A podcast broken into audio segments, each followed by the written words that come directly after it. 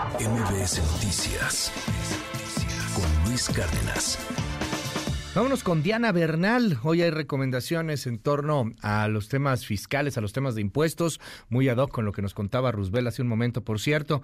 ¿Tiene dudas en lo que le descuentan por el seguro social? ¿Cuánto le descuentan y para qué sirve? ¿A qué tiene derecho con ello? Diana Bernal, qué gusto saludarte. Muy buenos días. Hola Luis, qué gusto saludarte y efectivamente pues nosotros, como comentábamos en otras intervenciones que he tenido contigo, Luis, pues vemos que como sociedad tenemos una serie de cargas impositivas, una serie de gravámenes, y en este caso vamos a hablar de lo que tenemos que pagar de manera obligatoria, tanto como trabajadores, como empleadores o patrones, al seguro social.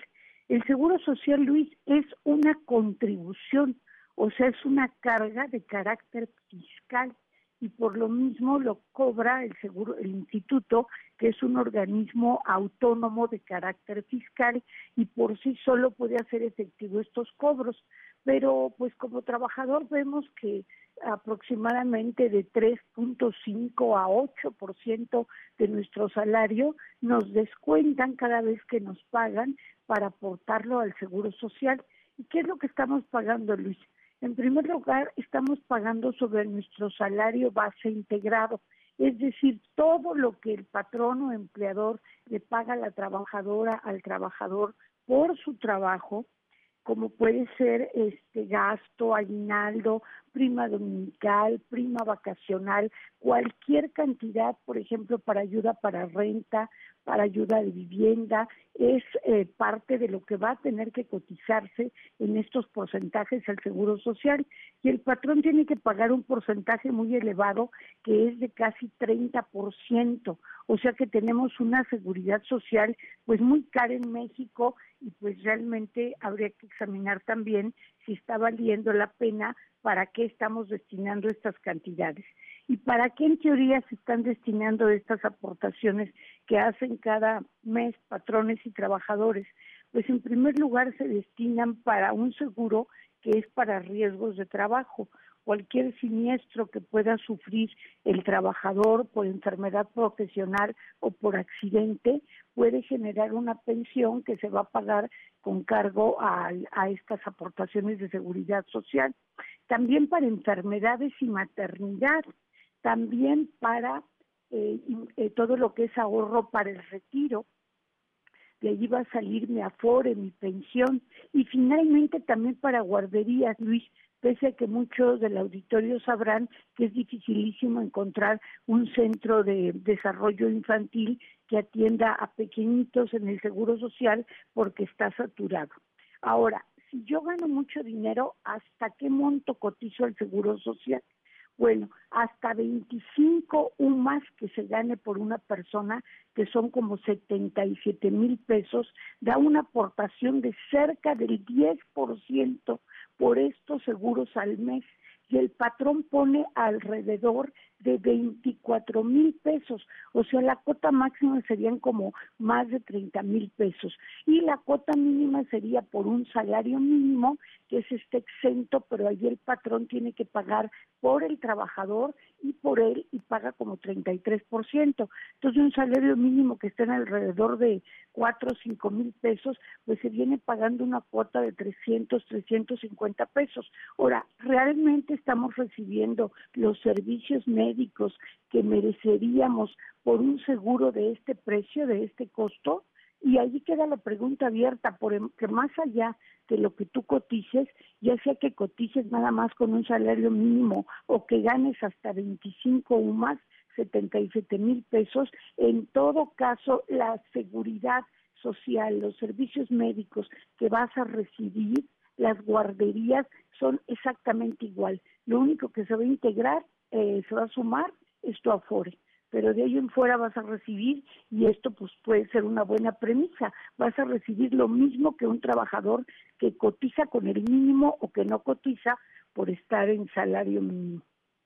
Muy interesante ahí el asunto porque pues hay eh, muchas personas que nos escriben en estos momentos y que bueno, pues hablan de, que ellos no tienen este, este asunto aunque trabajan, de que trabajan de alguna otra forma, de que reciben dinero pues por abajo del agua o de que les cotizan menos, por ejemplo, eh, ganan, no sé, 24 mil pesos, pero realmente en, en los datos de la empresa pues están como si ganaran 5 mil pesos, ¿no? Cosa que también hace mucho el, el, patrón o los patrones, pues para tratar de pagar un poquito menos de IMSS, porque al final lo dices bien, Diana, pues va a ser lo mismo, o sea, los servicios que vas a recibir son los mismos para quien paga eh, lo poquitito o para quien paga hasta los 30 mil pesos casi mensuales por trabajador.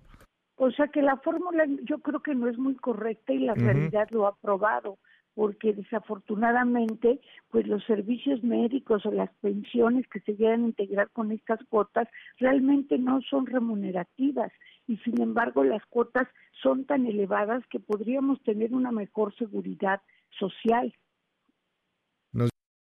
¿Sabe qué pasa con los que no nos registran al 100%? ¿Eso es un delito? ¿Se puede denunciar? Sí, es un delito. Es una práctica fiscal elusiva muy uh -huh. generalizada o agresiva. Eh, se ha denunciado muchas veces por el Seguro Social. Tú también lo puedes denunciar ante el Seguro Social, voy a subir los teléfonos a Twitter para estos tipos de denuncias, porque digo, tenemos una seguridad social muy cara, pero uh -huh. además, como tú muy bien decías, a muchos trabajadores los tienen en la informalidad, no están cotizando al Seguro Social, o como es tan alto el seguro, uh -huh. en lugar de registrarlos con siete mil pesos, por ejemplo, los registran con cuatro mil pesos, y entonces, aunque les paguen siete mil a los trabajadores, pues están ahorrando menos para su retiro, que es un seguro en el cual se cotiza directamente el trabajador y el patrón.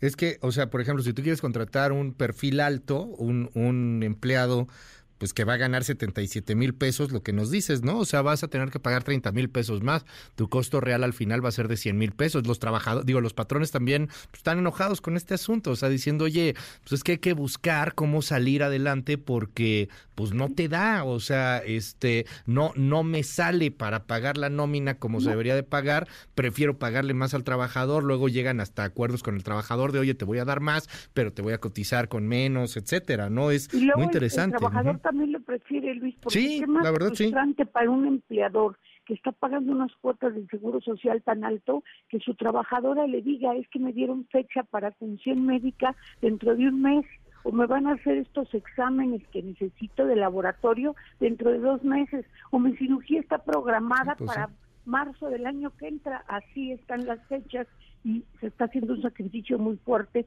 por parte de la sociedad para recibir este tipo de atención médica desplazada, dilatada. Nos dicen aquí, si, si soy jubilado, o sea, tenía el IMSS, me jubilé, ¿siempre tendré IMSS? ¿Tengo que estar pagando también? No, ya los jubilados y pensionados no tienen absolutamente nada que pagar uh -huh. y si les descuentan es indebido y tienen derecho a servicios médicos. Ya no tienen yeah. derecho a maternidad, guarderías, por razones obvias, pero uh -huh. tienen derecho a servicios médicos y a su pensión. Bueno, pues ahí están eh, los datos. Más información y dudas contigo, Diana, en tus redes sociales. Sí, por favor, este Luis, en arroba Diana Bernal LA1 en Twitter y en LinkedIn por mi nombre, Diana Bernal. MBS Noticias con Luis Cárdenas.